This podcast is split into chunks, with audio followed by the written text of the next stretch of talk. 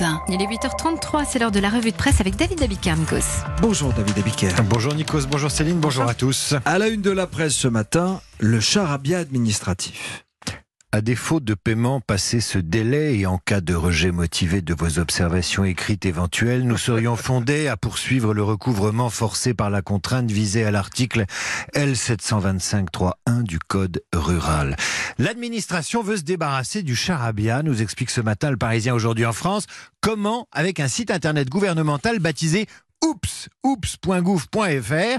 Il est le bras armé de la commission interministérielle de la transformation qui invite les Français à partager les lettres les plus incompréhensibles envoyées par l'État à ses administrés. Je vous en ai lu un extrait. Objectif, faire plus simple et plus clair. Oups, lancé il y a trois semaines, a déjà enregistré 200 000 connexions. C'est vous dire si les Français nagent. Parmi les thématiques les plus consultées, je déclare, je paie mes impôts, je déménage et je poursuis des études supérieures. Paradoxe dans l'opinion, Olivier Auguste dénonce le langage infantilisant de l'État nounou. Pendant la canicule, buvez beaucoup, prenez des nouvelles des personnes âgées, réfugiez-vous dans une pièce fraîche, prenez une douche, fermez les volets, ne portez pas de cravate, installez un double vitrage. L'État simplifie ses lettres et nous parle comme si nous avions 8 ans. Et pourtant, et pourtant, parmi tous ces conseils à lire la presse ce matin, il en est un qu'il faut écouter, économiser l'eau. Et puis, il y a cette photo à la une de la République des Pyrénées, David. Le quotidien du Sud-Ouest a bien choisi son cliché. Une terre sèche, craquelée, manque d'eau, titre la République des Pyrénées. Les conséquences les plus graves seront ici en Adour. Et c'est Martin Malvy, président de la région Midi-Pyrénées, qui tire la sonnette d'alarme. C'est ici sur le bassin de l'Adour que les conséquences du réchauffement climatique seront les plus graves au plan national d'ici 2050, explique l'élu. La moitié des quantités d'eau consommées aujourd'hui auront disparu. Et le quotidien pyrénéen de décrire la baisse de 40% du débit des rivières, des périodes d'étiage plus précoces et plus longues, la dégradation de la qualité de l'eau, la biodiversité fragilisée.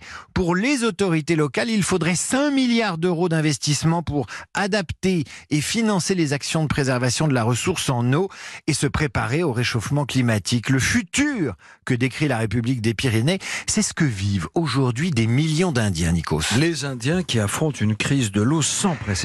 Le Monde dresse un tableau apocalyptique des conséquences très concrètes du manque d'eau dans le sud et le centre de l'Inde. Émeute au Madhya Pradesh, où la police est chargée de surveiller jour et nuit les dernières réserves d'eau disponibles. Fermeture des écoles au Karnataka, où les cantines ne peuvent plus donner à boire aux enfants.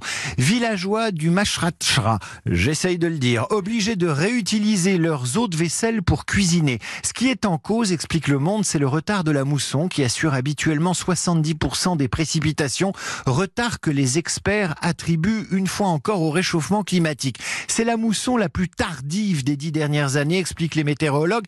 Pour les paysans, c'est une catastrophe évidemment, mais surtout cette crise indienne de l'eau confirme que la superpuissance indienne a un talon d'Achille. Avec 16% de la population et 4% de la ressource en eau, 600 millions d'Indiens souffrent de stress hydrique la pénurie d'eau. Le pays ne recueille que 8% des eaux de pluie, un des taux les plus bas au monde. Absence totale de recyclage des eaux usées également.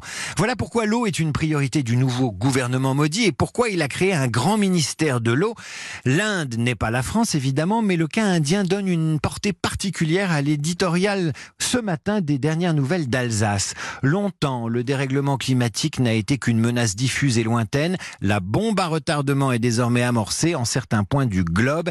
Elle est d'ores et déjà en train d'exploser. Alors pour respirer, on peut, on lira dans l'opinion le billet de Michel Chiffre. À Ostritz, dans l'est de l'Allemagne, où se tient chaque année un festival de musique néo-nazie, la justice a fait saisir par la police 4400 litres de bière pour éviter les débordements alcoolisés des militants d'extrême droite. Les villageois eux-mêmes ont vidé l'épicerie locale de ses fûts et canettes pour prêter main forte aux autorités. L'extrême droite privée de bière est forcée à boire de l'eau, ça s'appelle un putsch démocratique. Et la revue.